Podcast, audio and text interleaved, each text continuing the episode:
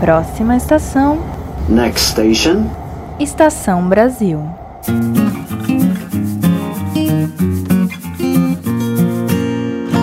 Olá, ouvintes! Vocês desembarcaram no Estação Brasil, o podcast de história do Brasil do Leitura Obriga História. O meu nome é Ricardo Duve e eu sou apresentador desse podcast. Como vão vocês? Espero que muito bem, na medida do possível. Então, pessoal, hoje nós vamos ter mais um novo episódio de Estação Brasil e um tema que eu sei que é do interesse né, do nosso público do Estação Brasil, principalmente quando eu vejo muitos de vocês debatendo nas redes sociais a respeito e querendo ou não, os ouvintes que são historiadores e historiadoras também, né, muitos têm pesquisa nessa área, ou principalmente se interessam nessa área. Nós hoje vamos ter um debate sobre a Comissão Nacional da Verdade, então um tema que vai implicar né, uma série de outros temas, a função social do historiador, o que foi a experiência da ditadura militar no Brasil, o que foi nessa justiça de transição que nós tivemos da ditadura militar, o que ainda resta da ditadura militar na nossa sociedade, como né, o, o Estado brasileiro lidou com a ditadura militar a partir dessa experiência da Comissão Nacional da Verdade. Enfim, nós temos uma série de temas que nós vamos trabalhar hoje aqui no podcast e para isso eu convidei duas especialistas na área. Então eu vou apresentar, nós temos hoje duas convidadas, né, pesquisadoras e que conhecem muito bem, vão nos guiar de uma forma, imagino que muito legal e muito rica e interessante ao longo desse episódio, né, para a gente entender um pouquinho mais desse tema. Então, vou apresentar a primeira convidada, que é a Paula Franco. Então, Paula, por favor, se apresente para o nosso público e muito obrigado por estar aqui conosco nesse episódio de Estação Brasil. Oi, Ricardo. Oi, ouvintes da Estação Brasil. Meu nome é Paula Franco, eu sou historiadora, atualmente doutoranda em História pela Universidade de Brasília e estudo justamente as comissões da verdade, as estaduais e a nacional. Também é interessante vocês saberem que eu fui pesquisadora da Comissão Nacional da Verdade, então trabalhei ali com as investigações internas. Agradeço ao Ricardo pelo convite, espero que a gente tenha um ótimo episódio. Ah, então, muito obrigado, Paula. E eu vou passar a palavra para a nossa próxima convidada, que é a professora Mariana Jofili, da Universidade do Estado de Santa Catarina, né? Então, professora, por favor, se apresente para todos os ouvintes da Estação Brasil. Olá, todo mundo. Eu sou Mariana Jofili, sou professora do curso de História da UDESC, também leciono no curso de pós-graduação, que aliás é um curso de pós-graduação especializado em História do tempo presente. Então, eu sou uma pesquisadora da área, já trabalho com ditadura militar há muitos anos. Agradeço muito o convite, é uma honra estar aqui com vocês no Estação Brasil e acho que nossa conversa vai ser bem bacana. Não, muito obrigado, Mariana, também. Então, hoje o nosso episódio está dividido em alguns blocos, como vocês estão acostumados. Então, no primeiro bloco, nós vamos tratar sobre a história da Comissão Nacional da Verdade, como ela foi se formando, qual era o contexto, né? Como é que a gente pode contextualizar a história da Comissão Nacional da Verdade. No bloco 2, nós vamos ter a Comissão Nacional da Verdade e as Forças Armadas, ou seja, a gente vai estudar muitas das tensões, né? Porque, como nós sabemos, as Forças Armadas resistiram, de certa forma, à formação da Comissão Nacional da Verdade, tivemos algumas tensões muito importantes ali, e querendo ou não, foi um marco, acho que, para muita coisa que vem acontecendo no país nos últimos anos. E no nosso último bloco, nós também vamos tratar sobre a Comissão Nacional da Verdade e os historiadores.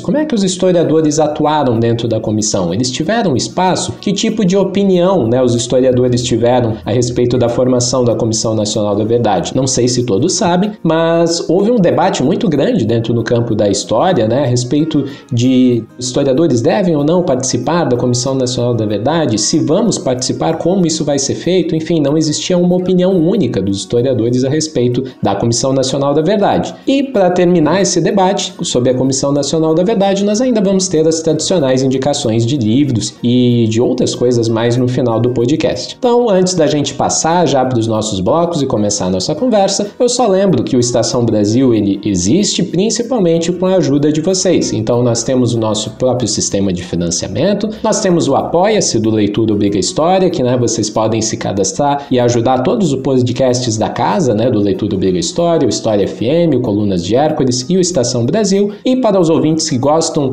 que gostariam de ajudar o Estação Brasil de uma forma mais direta, eu acho que quase todos já sabem, né, que nós temos o nosso Pix. E a chave do nosso Pix é o e-mail da casa também, né, Estação estaçãobrasilfm@gmail.com. Eu sempre gosto de repetir para marcar estaçãobrasilfm@gmail.com. Para todos que quiserem contribuir, né, para esse projeto educacional gratuito, querendo ou não, né, o Estação Brasil é gratuito para todos, todos podem acessar e ouvir o nosso podcast. Sugiro, né, se possível, darem alguma contribuição por meio do nosso Pix. Então, sem mais delongas, vamos partir para esse novo episódio da Estação Brasil.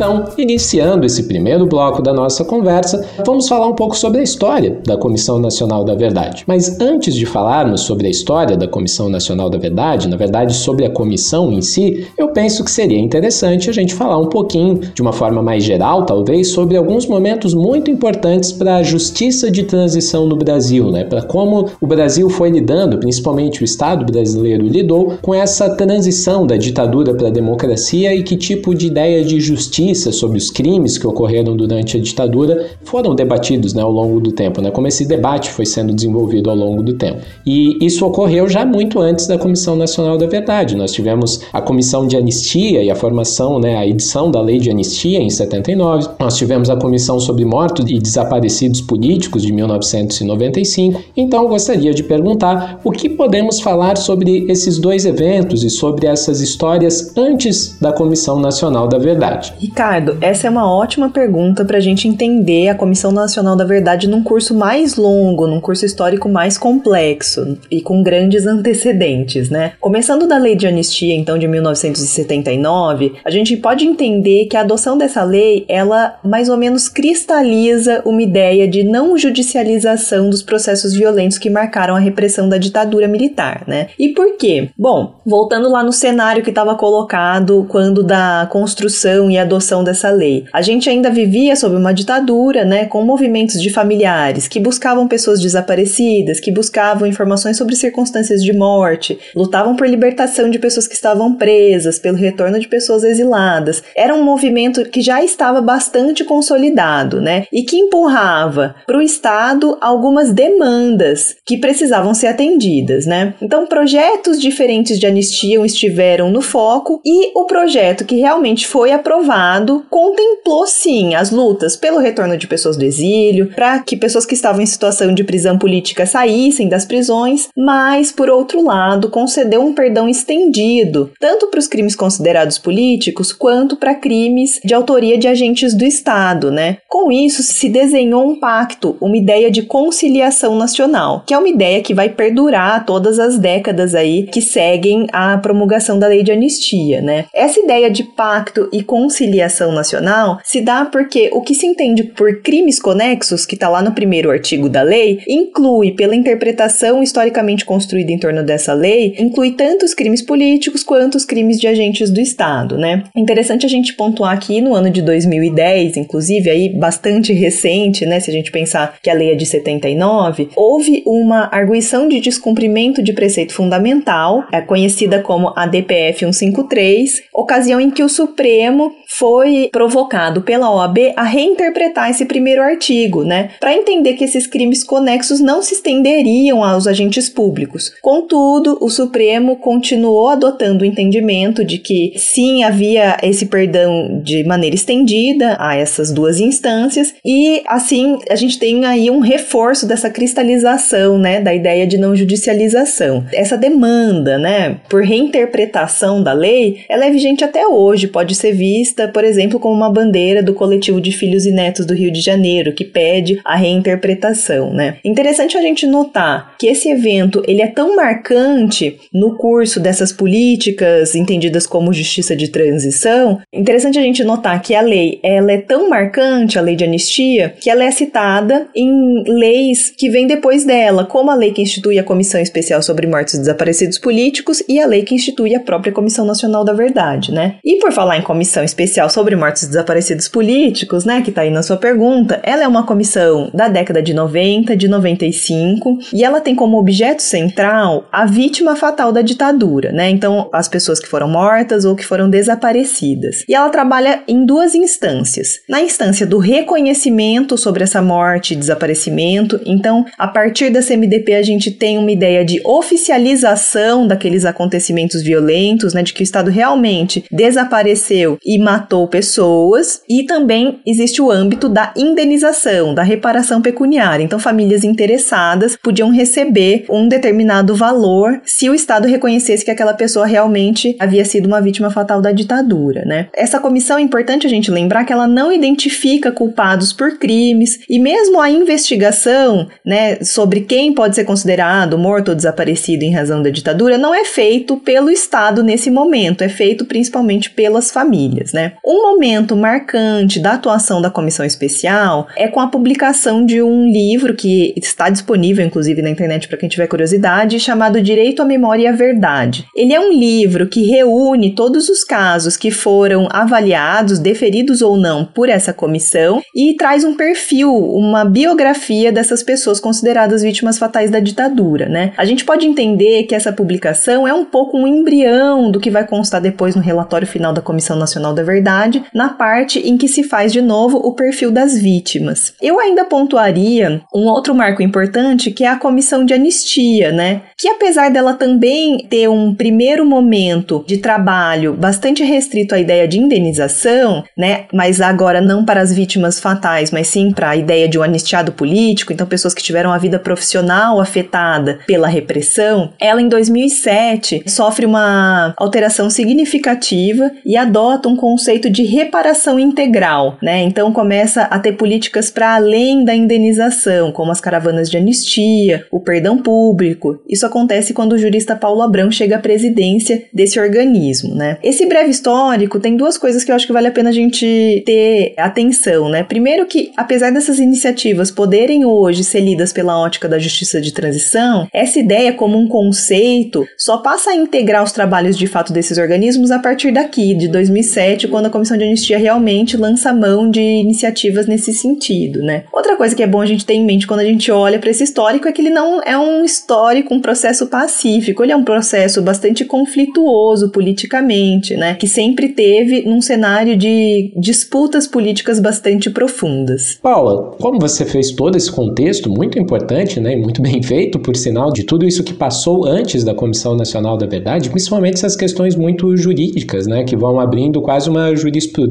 quem sabe, né, porque a Comissão Nacional da Verdade vai beber muito desses outros eventos tão importantes que você citou e explicou para nós. Então eu lhe pergunto, o que foi mais especificamente a Comissão Nacional da Verdade, quando ela foi montada, por qual razão e quais eram os principais objetivos dessa comissão? É importante a gente dizer que, diferente da Comissão Especial sobre Mortos e Desaparecidos Políticos e da Comissão de Anistia, que são comissões permanentes e existem até hoje, inclusive, a Comissão Nacional da Verdade ela foi instituída com um prazo de dois anos de duração, que depois foi ampliado para mais alguns meses, né? Ela tinha como um objetivo central examinar e esclarecer as graves violações de direitos humanos, para replicar o que está escrito lá na lei, né? Lei 12.528 de 2011, que a institui. O que, que significa, naquele contexto, examinar e esclarecer essas graves violações de direitos humanos? É uma lei que é voltada para que o Estado olhe para o seu passado de repressão,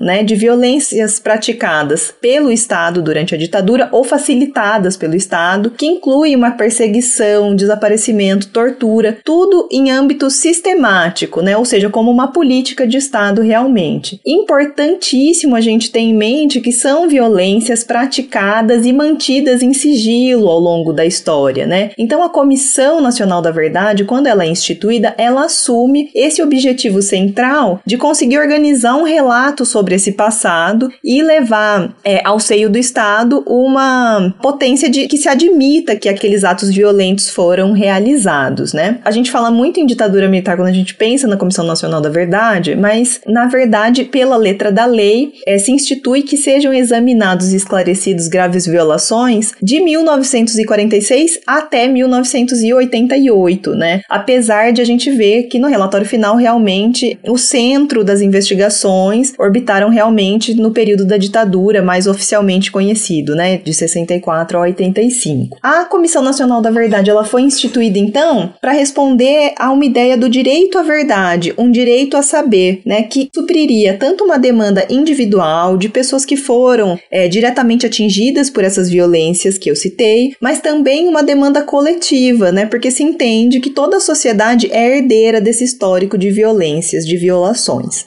Então, em 2011, essa lei é adotada pelo Estado brasileiro, né? Começa o trabalho da Comissão Nacional da Verdade em 2012, ligada à Casa Civil e coordenada por sete membros que foram escolhidos a partir da, da presidência da República, então presidenta Dilma Rousseff, né? Esses sete membros teriam esse objetivo central de conduzir esses esclarecimentos de graves violações. É muito interessante a gente notar que nosso fenômeno brasileiro de Comissão Nacional da Verdade foi atravessado pelo surgimento de outras comissões, né? Comissões em nível estadual, municipal e setorial, como a Ordem dos Advogados do Brasil, universidades e tudo mais. No âmbito da Comissão Nacional da Verdade, especificamente, os trabalhos foram organizados por meio de grupos de trabalho, então grupos de trabalho temático, né? Por exemplo, tratando da guerrilha do Araguaia, um que tratava sobre violência e gênero, né? E outros. A comissão lançou mão de audiências públicas e privadas, pesquisa em acervo e também abriu um canal de ouvidoria para receber denúncias, sugestões e ter um contato mais íntimo assim com o público que tivesse interesse interesse em dirigir questões para a comissão, né? Em 2014, a Comissão Nacional da Verdade lança o seu relatório final, é um relatório extenso e ele está acessível, né, para quem quiser ver no site da Comissão Nacional da Verdade, e com isso ela encerra seus trabalhos, como era pressuposto na lei. Além disso, numa data posterior, a comissão também dirigiu todo o seu acervo, então todos os documentos que foram reunidos, organizados ou construídos no âmbito da comissão foram pro Arquivo Nacional e igualmente também são acessíveis para quem tiver interesse. E, Paula, uma curiosidade que eu tenho, porque o último episódio do Estação, o professor Paulo Pinheiro Machado, o último episódio é sobre a questão agrária, né? A história da questão agrária no Brasil. A gente teve a ilustre presença do professor Paulo Pinheiro e ele falou muito sobre a comissão, por exemplo, a comissão camponesa,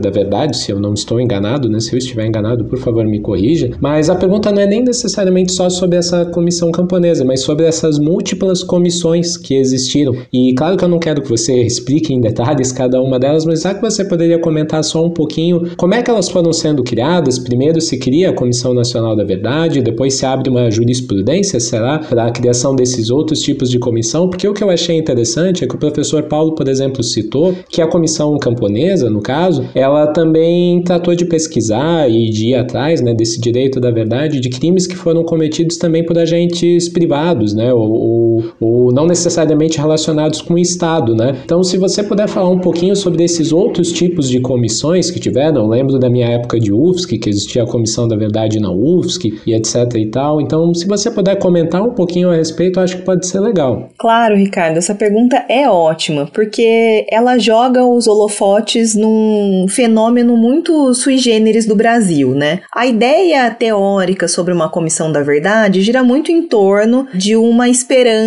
de que um órgão do Estado consiga consiga lançar um relato unívoco, único e definitivo sobre o passado, né? No Brasil, a gente tem a Comissão Nacional da Verdade, que é instituída a partir de uma lei de 2011, e no ano seguinte aparece uma outra comissão que vai coexistir com a Comissão Nacional da Verdade, que é a Comissão Estadual de São Paulo, da Verdade de São Paulo, Rubens Paiva, né? A partir dessa da adoção dessa comissão no âmbito estadual, que se deu lá no âmbito da Assembleia Legislativa do Estado de São Paulo, outras assembleias legislativas, prefeituras e também órgãos variados, né, como universidades, sindicatos, começam a inaugurar comissões para tratar dos seus objetos, né? Então, o sindicato de bancários, por exemplo, se tem comissão, vai trabalhar sobre a repressão a essa categoria. As universidades, a mesma coisa, né? O que a gente percebe no próprio relatório da Comissão Nacional da Verdade e em muitas leis das comissões estaduais é que essas comissões surgem prometendo que vão fazer investigações para subsidiar a Comissão Nacional da Verdade. Mas o que a gente percebe olhando para o processo histórico de constituição dessas comissões é que essas comissões, para além da nacional, conseguem registrar relatos bastante complexos sobre o passado da ditadura e como elas surgem de uma maneira bastante orgânica que não encerram seus trabalhos junto com a CNV em 2014, elas conseguem ir além nas suas investigações, né, cronologicamente falando. Então, muitas não lançam relatórios finais, mas muitas lançam depois do relatório da CNV. Então, a gente pode entender que o objetivo delas não se resumiu ao subsídio da Comissão Nacional. Elas conseguem lançar olhares mais sensíveis a alguns objetos que, por inúmeras razões, não estejam contemplados no âmbito da Comissão Nacional da Verdade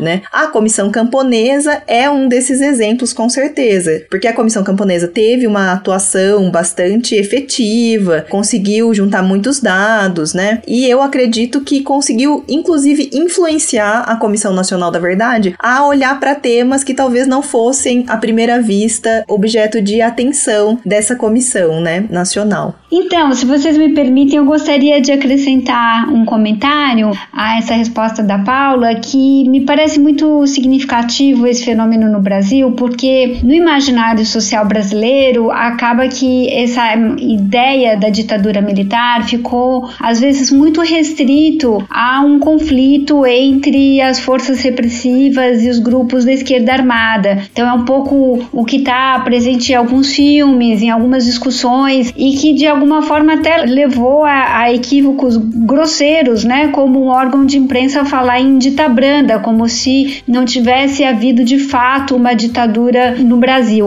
E essas diversas comissões e o trabalho delas, eu acho que mostra o quanto é amplo, né, o quanto é abrangente a atuação de uma ditadura militar, o quanto isso significa em termos de violações de direitos em vários âmbitos e de formas diferentes, de formas variadas. Então me parece que elas ajudam a justamente mostrar como esse âmbito da ditadura militar ele tem aspectos aspectos que vão, por exemplo, nesse sentido da violência privada no campo, que é a atuação de jagunços, mas que se sentem autorizados por uma determinada política de Estado, que é diferente quando você, por exemplo, está num Estado democrático em que as leis coíbem determinadas violências. Nós estamos vendo um pouco essa realidade no governo atual.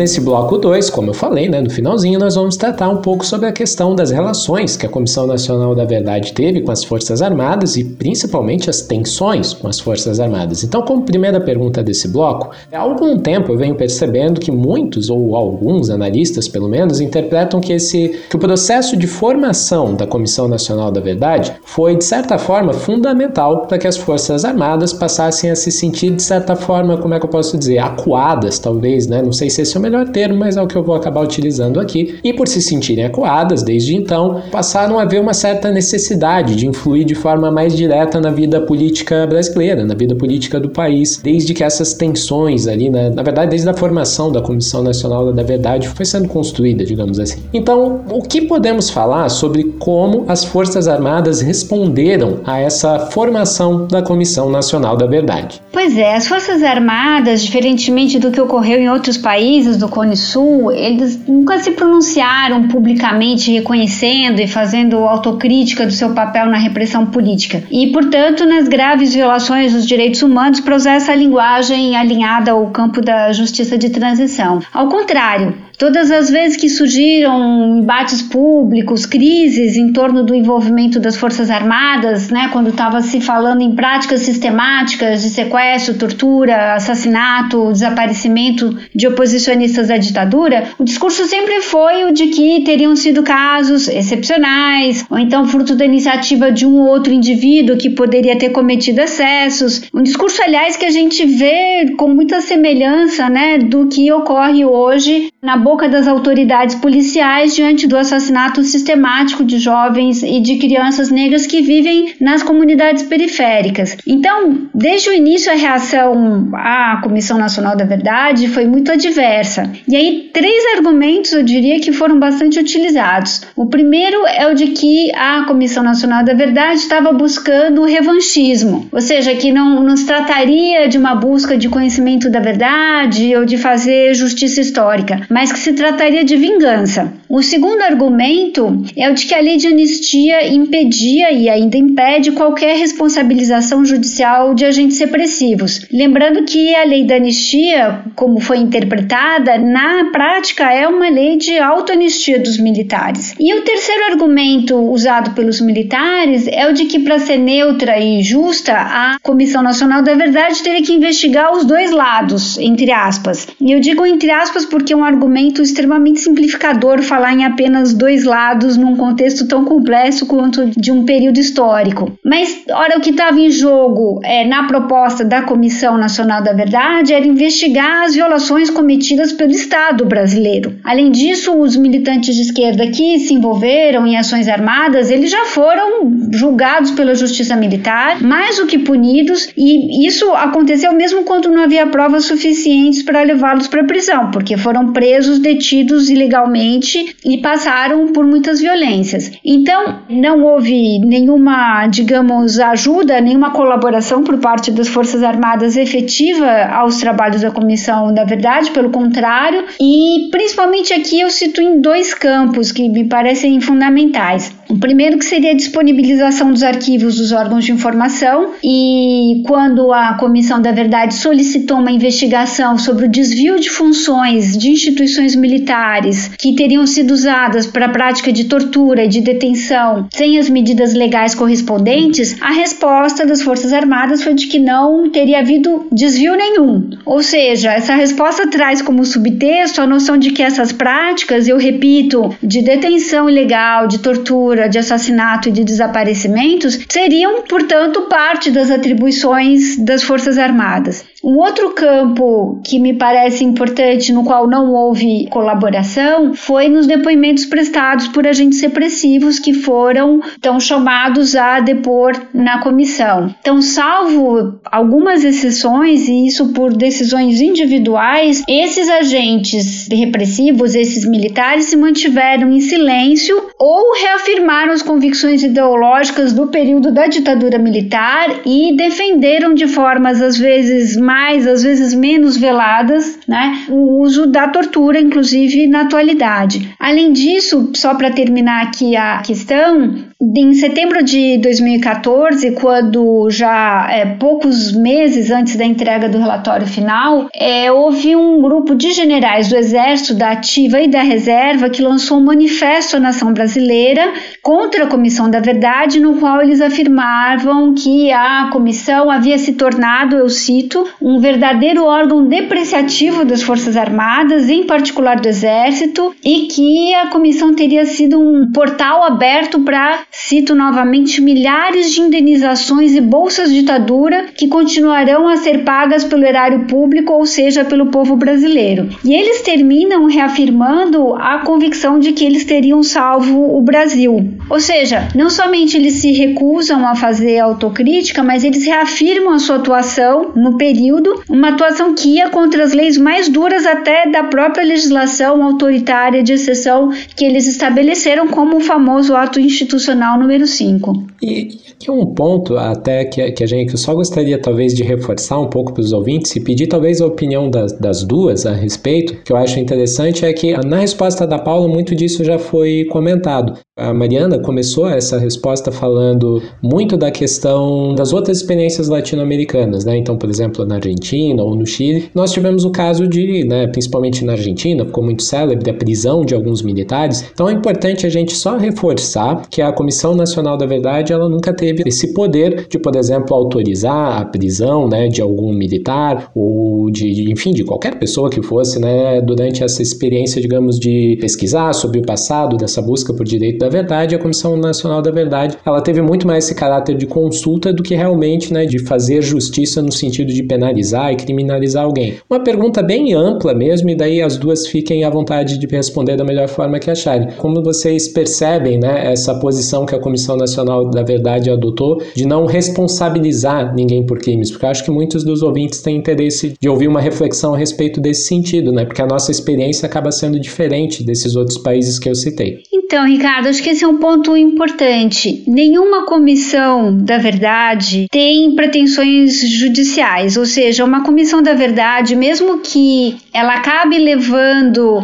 a que os agentes do Estado passem pela justiça, isso ocorre ao longo de um processo a partir do qual a comissão faz esse trabalho de investigação do que ocorreu e de quais foram essas graves violações aos direitos humanos, identifica as autorias e aí depois, se isso tem curso, se isso continua, depois isso é passado para a justiça e aí a justiça se encarregaria né, de abrir esses processos de, e de judicializar, digamos, esse processo, que foi o que aconteceu na Argentina, por exemplo, quando eles criaram a Comissão da Verdade Argentina, que foi uma das primeiras, quando a comissão termina, a CONADEP termina os seus trabalhos, ela encaminha para a justiça os resultados das investigações e aí a justiça fez esse processo. Agora, a comissão em si, ela não tem esse poder, nunca teve e não faz parte digamos, da atribuição dela. É importante dizer que, ao mesmo tempo, por outro lado, de certa forma, do ponto de vista simbólico, a participação desses militares, por exemplo, dando testemunho na comissão da verdade, dando declarações, ou o fato do nome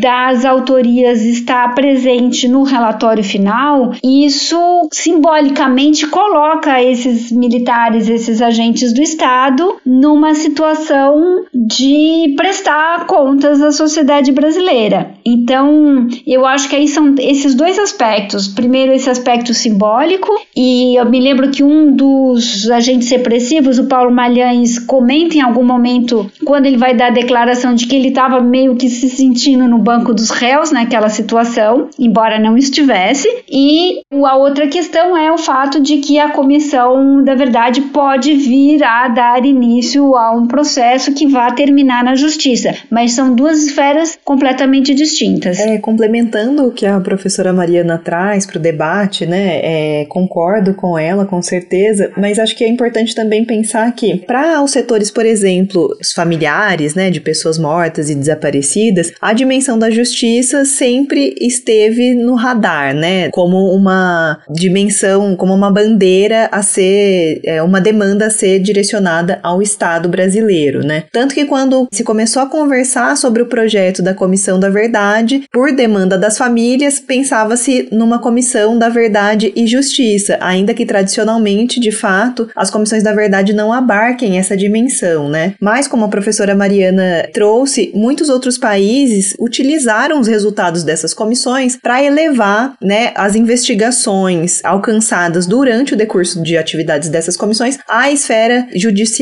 né? No Brasil a gente não teve isso, apesar de muitos setores, né, antes da finalização dos trabalhos da Comissão Nacional da Verdade, das comissões estaduais, muitos setores tinham a expectativa de que o resultado dessas investigações seriam depois matéria para o Ministério Público Federal, para investigações mais profundas e para a judicialização desses processos, o que realmente não se configurou na nossa realidade. Perfeito. Então, a gente dá seguimento né, nesse bloco ainda sobre as Forças Armadas, eu acho que a gente não poderia deixar de entrar nesse assunto. Então, meio que como uma segunda parte dessa nossa primeira pergunta, dessa nossa primeira conversa, eu queria saber como a gente pode analisar a atuação das Forças Armadas depois da Comissão Nacional da Verdade. Porque eu acho que há coerência na afirmação de que a comissão né, foi uma espécie de um marco para a retomada desse, eu penso assim, né, um certo ímpeto histórico das Forças Armadas de atuarem como uma espécie de poder tutelador da sociedade brasileira. Né? Então, tutelando quais seriam o que a sociedade poderia fazer ou não, deixar de fazer ou não, deixar de agir ou não, né, como ela se comporta ou não, enfim, né, esse poder tutelador mesmo. E eu acho que é algo que nós estamos observando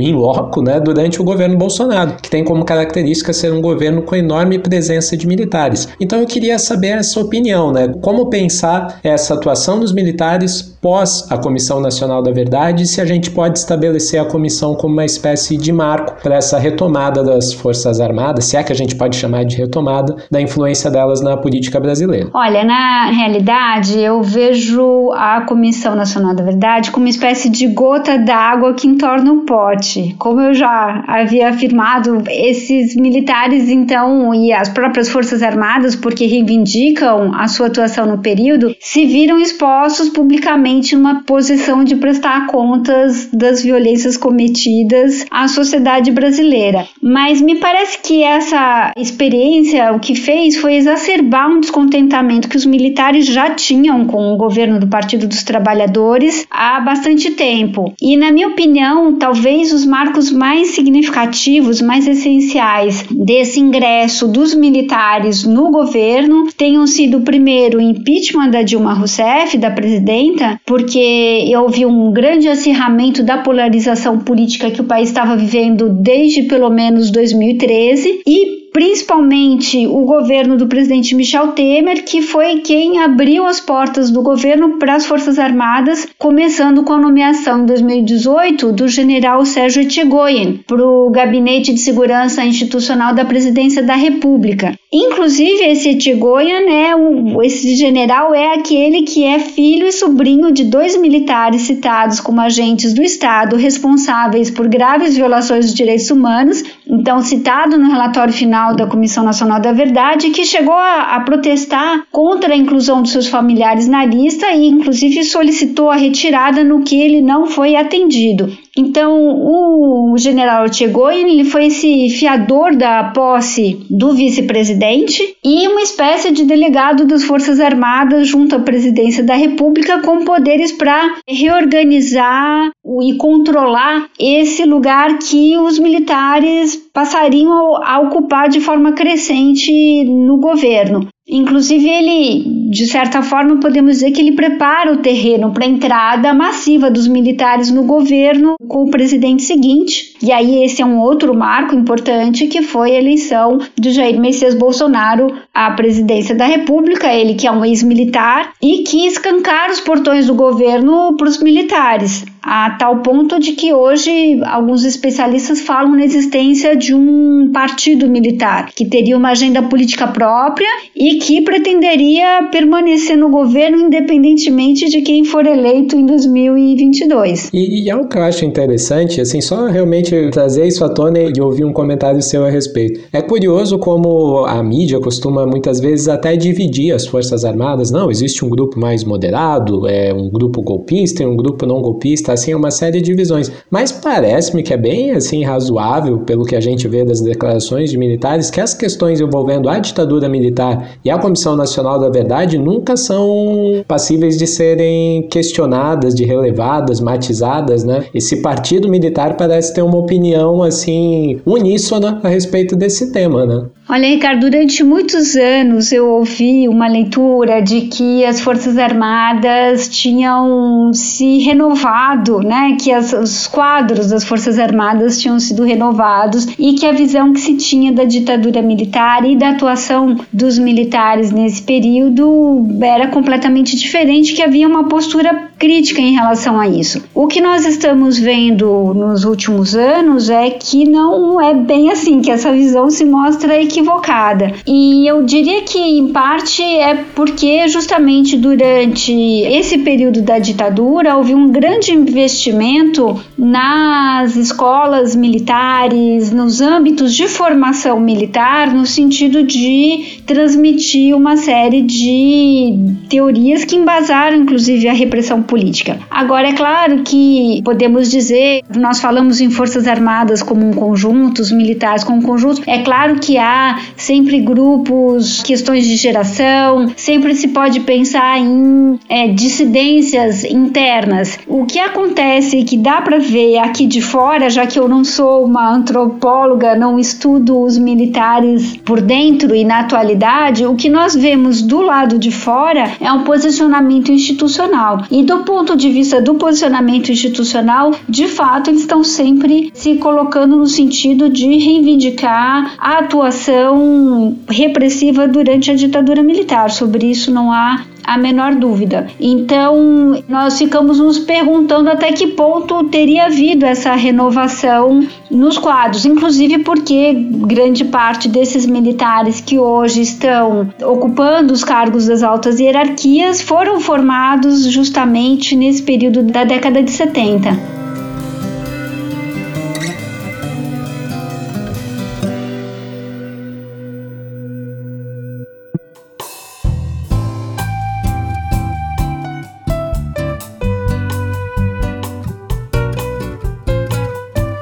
No último bloco do nosso episódio, como apresentado no início, nós vamos tratar sobre a Comissão Nacional da Verdade e a participação dos historiadores na comissão, né? Então eu lembro que durante o processo de formação da Comissão Nacional, bem como a sua atuação, né, ao longo de, de toda a experiência da comissão, foi muito debatido dentro do campo da história, e aqui é importante destacar para os ouvintes que não houve um certo, um certo não, né? Não houve consenso entre historiadores a respeito da Comissão Nacional da Verdade. Esse debate ficou muito em aberto, existiam várias opiniões a respeito. Então, dito isso, a, a gente poderia falar um pouco sobre essas diferentes visões que os historiadores tiveram a respeito da Comissão Nacional da Verdade e qual foi o papel que os historiadores desempenharam na própria comissão? Então, quando foi aprovado o projeto da Comissão Nacional da Verdade, mas ainda antes do início, quando ainda estavam se discutindo os nomes que comporiam esse hall de sete pessoas que a Paula houve uma certa discussão e alguns setores que eu diria, houve uma posição minoritária que se posicionou no sentido de que os historiadores não deveriam participar dessa composição, digamos, dos quadros da Comissão Nacional da Verdade. Quais eram os argumentos que se levantavam? Era o risco de contribuir a construir uma narrativa oficial sobre o passado, uma narrativa com a chancela do Estado, que seria uma narrativa, como disse a Paula, unívoca, né? Uma única narrativa e que ela acabasse estabelecendo mitos e consolidando visões simplificadoras em relação ao passado. E o outro argumento que se usava também é que os historiadores não devem se apresentar como experts do passado no sentido de definir o que, é verdade, o que, não é verdade em relação ao passado, que também não deveriam ser uma espécie de juízes do passado.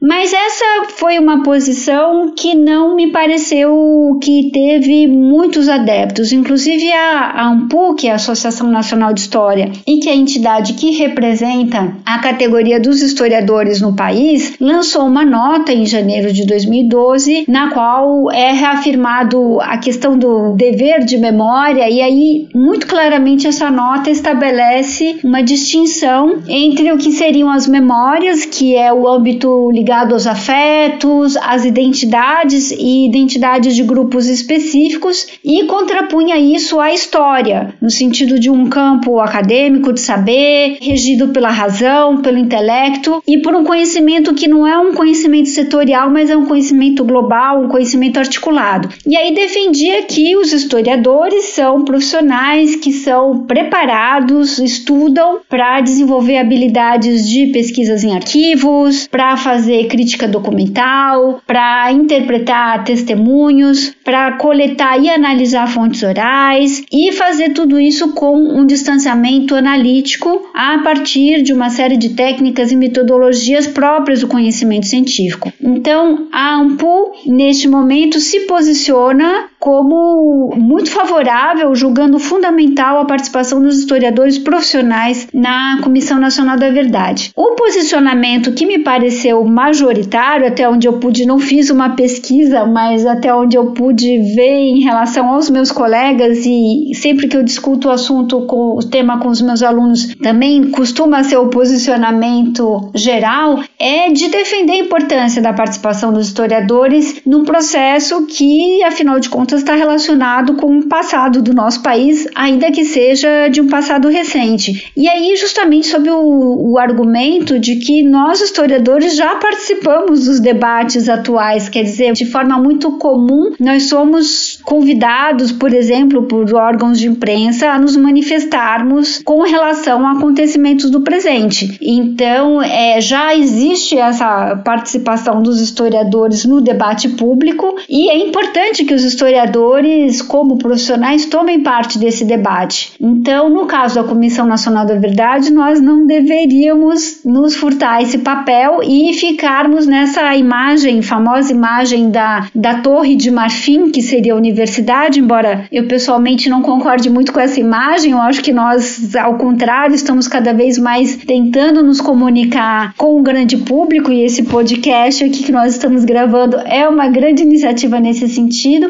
mas que então, em relação à Comissão Nacional da Verdade, era necessário reafirmar o compromisso profissional e ético dos historiadores e que era muito importante o conhecimento histórico no sentido de formação da opinião política da sociedade brasileira. E isso ainda mais porque nós estamos numa sociedade em que é reconhecida a precariedade do conhecimento histórico, da nossa cultura histórica. Nós sempre falamos que o Brasil é um país sem memória, então é importante que nós estejamos aqui atuando e também pela existência até de um campo da história que vem se desenvolvendo, que vem cada vez mais conseguindo adeptos, que é o campo da história do tempo presente e que já se provou absolutamente legítimo do ponto de vista metodológico e teórico. Então, que demonstra que mesmo em relação ao passado recente, nós eh, historiadores temos vários instrumentos para colaborar. Por exemplo, conhecimento do período que tem vários especialistas e nós temos no Brasil vários especialistas sobre o período da ditadura militar. Então, conhecimento dos processos, das instituições, dos atores, a capacidade de análise da documentação, uma metodologia histórica de pesquisa, de confronto das fontes e o conhecimento mesmo da produção historiográfica do período. Então, o fato é que, na prática, como é que se deu essa participação? Bom, entre os sete comissionados escolhidos, não houve historiadores, todos foram escolhidos dentro praticamente do campo do direito, mas houve a participação concreta de diversos pesquisadores, de historiadores, assim como também formados em outras áreas das ciências humanas e sociais e que foram contratados vindos das várias partes do país para trabalhar como pesquisadores na comissão. E no segundo tomo que a Paula mencionou, que é esse tomo que tem essas contribuições que são mais específicas do ponto de vista das temáticas, que abrange, aborda várias temáticas, nós temos produções que são inclusive assinadas por uma série de historiadores e que uh, então nós temos pesquisadores que são especialistas dos diversos temas, como como vocês mencionaram, a questão da violência do campo, a questão da perseguição à comunidade LGBTQI, e outras temáticas afins. E Paula, como você mencionou que você fez parte como pesquisadora da comissão, e eu acho que seria interessante, às vezes, certamente para os nossos ouvintes conhecerem um pouco, né, como se deu esse trabalho de pesquisa. Você poderia assim compartilhar o que você fez, como você fez, qual foi, né, a sua participação enquanto historiadora ali? Bem, a Comissão Nacional da Verdade, ela tinha um corpo de trabalho considerável, né? Tinha muita gente envolvida com pesquisa e esses cargos dentro da Comissão Nacional da Verdade foram ocupados a partir de alguns editais que foram lançados pelo PNUD, né, da Organização das Nações Unidas. E eu me candidatei para um desses editais e fui selecionada, assim como muitas outras pessoas de várias partes do Brasil. A Comissão Nacional é, funcionava com escritórios em Brasília No Rio e em São Paulo, se não me engano, são essas as três capitais. E ela era dividida, como eu falei anteriormente, por grupos de trabalho temáticos, né? Então tinha gente trabalhando com a guerrilha do Araguaia especificamente, outro grupo de pesquisa trabalhando com a questão de gênero, outro grupo de pesquisa trabalhando com a Operação Condor, né? Que dava conta um pouco de entender essa repressão funcionando é, no Cone Sul aqui da América Latina. E quando eu ingressei,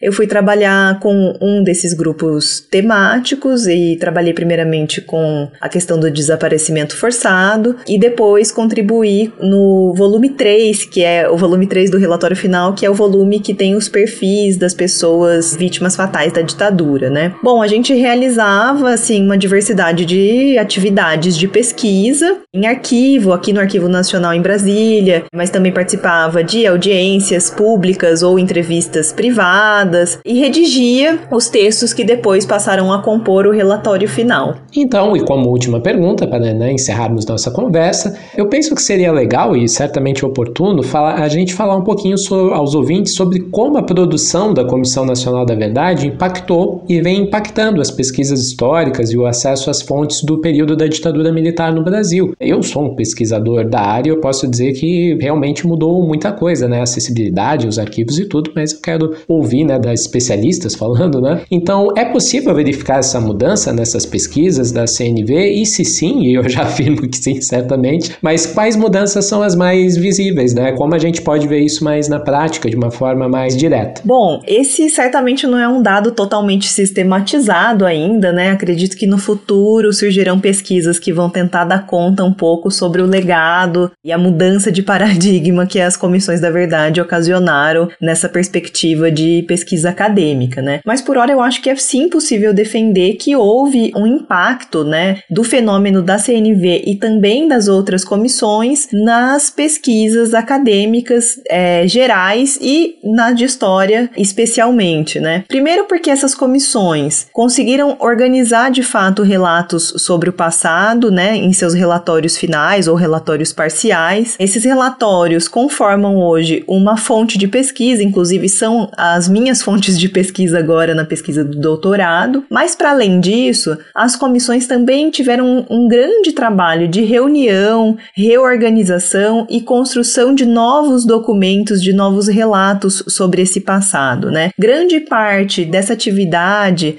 foi tornada pública numa série volumosa de documentos, né? Então, quando eu digo tornada pública, é tanto nos próprios é, sites das comissões ou das assembleias legislativas que subsidiaram a existência das comissões, quanto nos arquivos públicos que receberam essa documentação, né? E aí lembrando que a CNV, por exemplo, indexou todos os documentos trabalhados por ela ao Arquivo Nacional no ano de 2015. Então tem um acervo vastíssimo que ainda precisa ser pesquisado, né? Pra gente que é da história, isso significa ter um acesso diferente a esses documentos, porque não são mais documentos da repressão organizados pela repressão. Se a gente vai no acervo da CNV, por exemplo, que está no Arquivo Nacional, a gente vai encontrar muitos documentos que realmente são esses documentos da repressão, podemos chamar assim, mas que agora foram reorganizados nesse novo acervo pela Comissão Nacional da Verdade. Então, isso também implica novas questões para nós que olhamos para essas fontes a partir desse olhar historiográfico, né? Acho importante a gente chamar atenção para o fato de que, conjuntamente à adoção que instituiu a Comissão Nacional da Verdade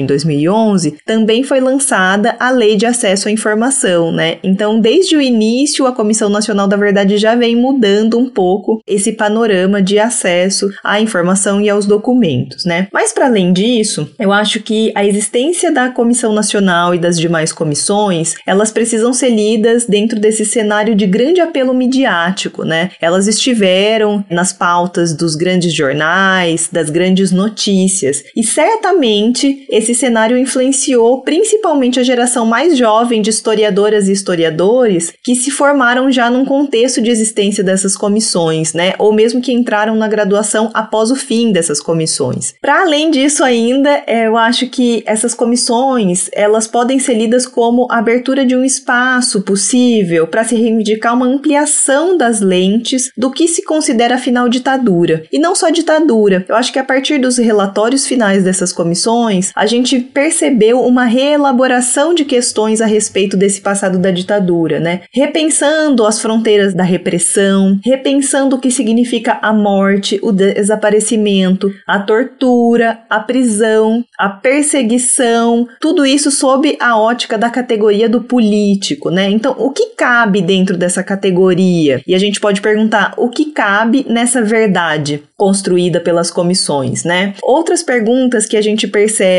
bastante fortemente depois das comissões, do fenômeno das comissões, é onde estão ou estavam as comunidades indígenas vitimadas pelas ações do Estado durante a ditadura, né? Onde estão as famílias camponesas nesse relato? Onde estão as populações periféricas, né? Essa readequação das perguntas de pesquisa seguramente tem relação com esse volume 2 que a Mariana citou da Comissão Nacional da Verdade, que traz esses temas à baila, né? São temas que não constam em relatórios de comissões da verdade que antecederam a CNV aqui do Brasil, né? Por exemplo, a CONADEP argentina não fala sobre a questão de gênero, de sexualidade, não por um defeito de origem, mas porque ela é uma comissão da década de 80. Esses temas não estavam tão fortemente colocados na arena pública de discussões, não estavam tão consagrados dentro das pesquisas acadêmicas. Então, o tempo de formação da nossa comissão também contribuiu um pouco para esses novos olhares. E eu acho que esses novos olhares não causam apenas alargamento nas perguntas de pesquisa, nessas perguntas que originam as pesquisas, mas também impactam numa movimentação da cronologia, né? A gente vem repensando que a gente precisa inserir no âmbito dessa urgência do direito à verdade outros temas, né? A verdade sobre a escravidão, a verdade sobre os crimes de Estado que não ocorreram na ditadura, mas que continuam ocorrendo na atualidade Todo esse panorama, esse mapa de questões, novas cronologias, de tensionamentos políticos e alargamentos conceituais, eu acredito que vem numa esteira desse processo como legado dessas comissões da verdade e também legado de novas gerações, né, com olhares aguçados para esse tema da ditadura militar. Não, perfeito. E eu vou fazer só um adendo no final, no sentido de propaganda mesmo, né? A Paula comentou dos sites e eu sugiro para os interessados entrarem no sites do cnv.memoriasreveladas.gov.br, que é um dos sites onde você pode pesquisar essas documentações, tal como no site do CIAN, né, que é o Sistema de Informações do Arquivo Nacional, que faz parte hoje né, do Ministério da Justiça, onde a gente pode encontrar muitas e muitas dessas fontes, desses dados, e eu só coloco uma experiência própria, eu juro que eu vou ser breve aqui, mas acho que a maioria dos ouvintes sabe, por ter me ouvido em algum outro podcast, como no História Pirata, ou às vezes eu comento nas redes sociais que eu pesquiso a trajetória do Fernando Henrique Cardoso durante a redemocratização. E só para dar um exemplo, né, a possibilidade de se pesquisar nesses sites mudou completamente minha pesquisa, porque eu consegui ter, por exemplo, a visão que agentes da ditadura tinham sobre quem era o Fernando Henrique Cardoso para eles. E ele era considerado um comunista, um subversivo, alguém a ser investigado de perto, e várias coisas interessantes que ocorrem, como por exemplo, porque a Paula citou coisas importantíssimas, né, de grupos marginalizados. E eu tô dando uma outra perspectiva de que alguém que estuda alguém que estava numa espécie de elite e é, não sei se talvez o termo elite seria mais apropriado, mas assim, uma elite intelectual e política daquela época, né? Então, uma figura muito pública e notória. E esses arquivos me demonstraram, por exemplo, os relatórios dos IPMs que foram abertos contra o Fernando Henrique logo em 64, então isso é muito interessante, né? Os inquéritos policiais militares, e a gente consegue ter uma outra perspectiva de, por exemplo, quando eu participei do História Pirata, o Dani e o Rafa, quem conhece, né? São dois historiadores que tocam História Pirata, eles acharam muito interessante essa parte de como, por exemplo, essas fontes que eu encontrei permitiram dar mais subsídios para a gente reforçar que a repressão da ditadura começa ali em 64. Não há essa história de que, ah, depois de 68 se começa uma repressão aos políticos, aos intelectuais, que isso é uma profunda balela. O próprio professor Paulo Pinheiro mostrou como a violência no campo já começa de forma brutal em 64, né? Então, eu só estou querendo colocar assim como, por exemplo, eu sou um pesquisador da ditadura militar, principalmente da redemocratização, e ter possibilidade de acesso a essas pesquisas muda toda a perspectiva de uma, de uma pesquisa e de toda uma visão que uma sociedade pode ter também né, do período da ditadura militar. Então, gostaria só de fazer esse complemento né, pessoal, de experiência pessoal. Perfeito, Ricardo. É, eu acho que também vale a pena para quem quer ter uma primeira aproximação com o que essas comissões da verdade produziu, é procurar pelo canal dessas comissões no YouTube, por exemplo. Como as comissões da verdade, não só a nacional, mas também as estaduais, algumas setoriais e municipais também, fizeram audiências públicas durante os seus processos de de atividade investigativa, muitas dessas audiências estão disponibilizadas no YouTube, nesses canais de cada comissão. Então vale a pena para quem tiver interesse e quer ter essa primeira aproximação, buscar o canal da CNV, mas também da Comissão Rubens Paiva no YouTube para acompanhar as audiências. É, e vários dos depoimentos de lideranças políticas, de militantes da época também estão disponíveis lá no YouTube da Comissão Nacional da Verdade. Eu, eu adoro ver esses depoimentos, acho bem interessante, assim, desde figuras, né, ilustres, digamos assim, ou, ou muito publicamente conhecidas, como o ex-presidente Lula, o ex-presidente Fernando Henrique, como, assim, muita, muita, muita gente que participou desde a luta armada, ou que foi um militante de alguma forma durante a ditadura militar, né, tem muitas informações lá, são bem ricos e bem interessantes esses depoimentos.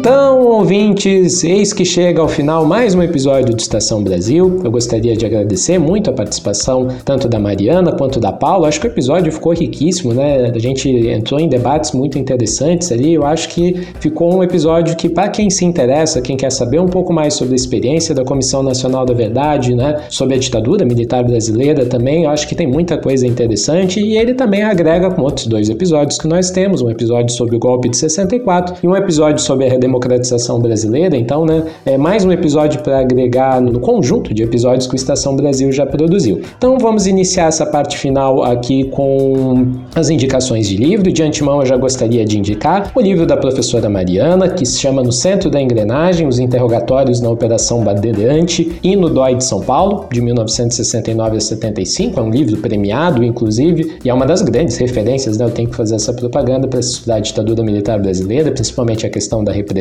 um livro que pessoalmente eu gosto muito. E também temos a escrita que produz a fala, o lugar do gênero nas comissões estaduais e na Comissão Nacional da Verdade, de 2011 e 2015, que é a dissertação muitíssimo interessante da Paula sobre né, a questão de gênero dentro, como ela foi debatida dentro da Comissão Nacional da Verdade. Eu acho que é um estudo que pode ser uma referência, né, e certamente já está se tornando uma referência muito interessante também para quem quer começar a entender sobre esse debate ou também para quem quer se aprofundar nesse debate dentro da questão de gênero, ou mesmo debatendo justiça de transição, e por aí vai, numa série de temas muito interessantes que estão presentes na dissertação. Então, eu gostaria de abrir para algumas indicações. Então, Mariana, você teria alguma indicação interessante para os nossos ouvintes conhecer um pouquinho mais a respeito do, do tema? Certamente. Eu queria indicar o livro intitulado Como Será o Passado, que é um título que eu acho excelente porque justamente dá conta do fato de que o passado ele é sempre alvo de reescritas, reelaborações e que nós não sabemos como o passado vai ser interpretado e analisado no futuro. Então, voltando, o livro é Como Será o Passado? História, Historiadores e a Comissão Nacional da Verdade. É um livro da Caroline Silveira Bauer, que é uma colega historiadora, especialista também desse período da ditadura e da transição e que é professora da Universidade Federal do Rio Grande do Sul. E Paula, quais seriam as suas indicações? Indicações para quem quer conhecer mais a respeito desse tema. Bom, para o pessoal que se interessou e quer ter uma primeira aproximação com esse tema, eu indico um curso que está acessível no YouTube,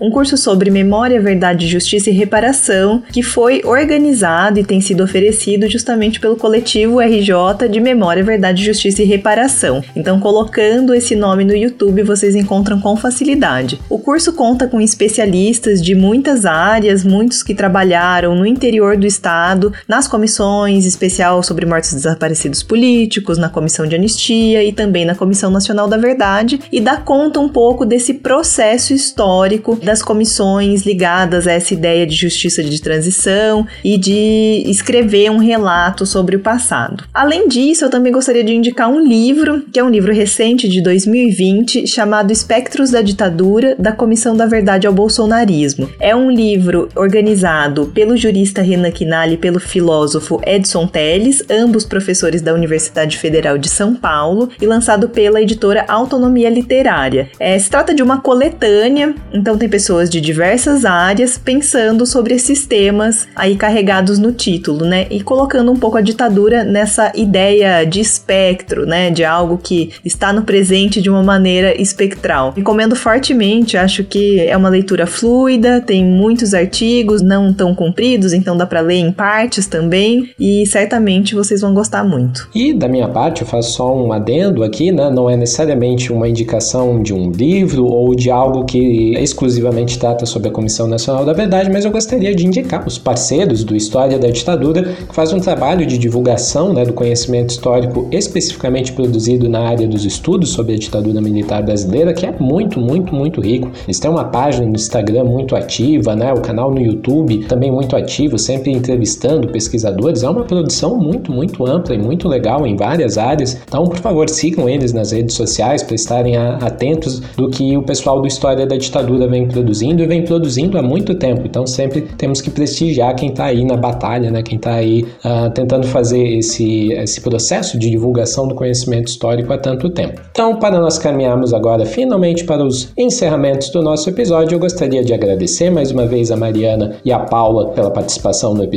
Certamente, né, se tornou um episódio muitíssimo, muitíssimo mais completo, mais rico, né, com a participação das duas, que como vocês puderem ver são especialistas no assunto. Então, gostaria de pedir as últimas palavras. Primeiro para Paula, agora vamos inverter a ordem, e depois para Mariana. Então, Paula, por favor, né, mais uma vez, muito obrigado e suas últimas palavras para os ouvintes do Estação. Bom, pessoal, deixo aqui um abraço a todo mundo que nos escuta. É, espero que o podcast tenha acendido o interesse de vocês por esse tema, que é um tema bastante do presente, né? Que está ainda bastante em pauta. Gostaria de agradecer ao Ricardo pelo convite e parabenizá-lo pelo podcast Estação Brasil, que é um empreendimento de muito trabalho e também oferece um serviço público muito importante, não só de divulgação científica, mas de colocar esses temas da nossa história em pauta. Então, deixo aqui meu abraço a todo mundo e o meu forte agradecimento ao Ricardo. E Mariana, mais uma vez, muito obrigado pela sua participação e suas últimas palavras, por gentileza. Então, quem agradece sou eu, porque eu acho muito importante participar desses âmbitos de conversa com o público mais amplo. Como eu disse anteriormente, eu não penso a universidade como uma torre de marfim, ao contrário, acho que é um âmbito que tem que ser vivido, que tem que ser compartilhado, que tem que ser difundido e que isso contribui enormemente para que nós construamos uma sociedade mais consciente, mais digna, mais inteira no sentido de ter realmente essa possibilidade de contato com todas essas pesquisas que se fazem na universidade, não apenas na área de história, mas em todas as áreas. E aí nesse sentido quero parabenizar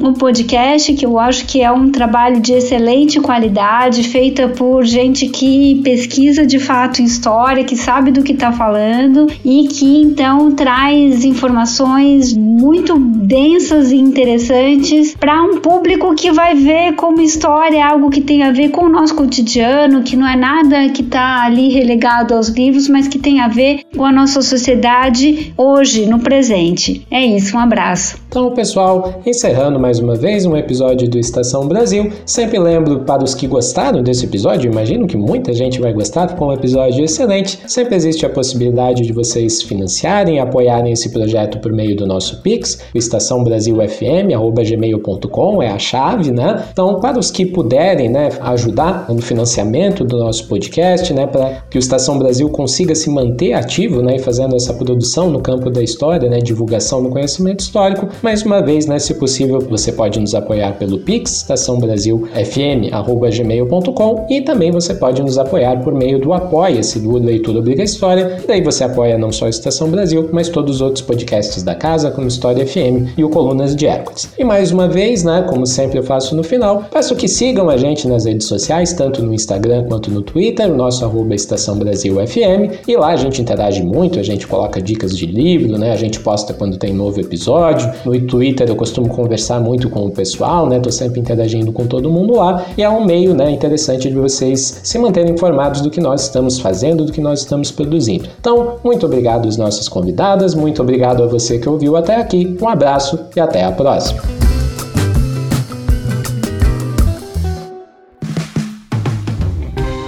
Este podcast foi financiado por nossos colaboradores no Apoia-se.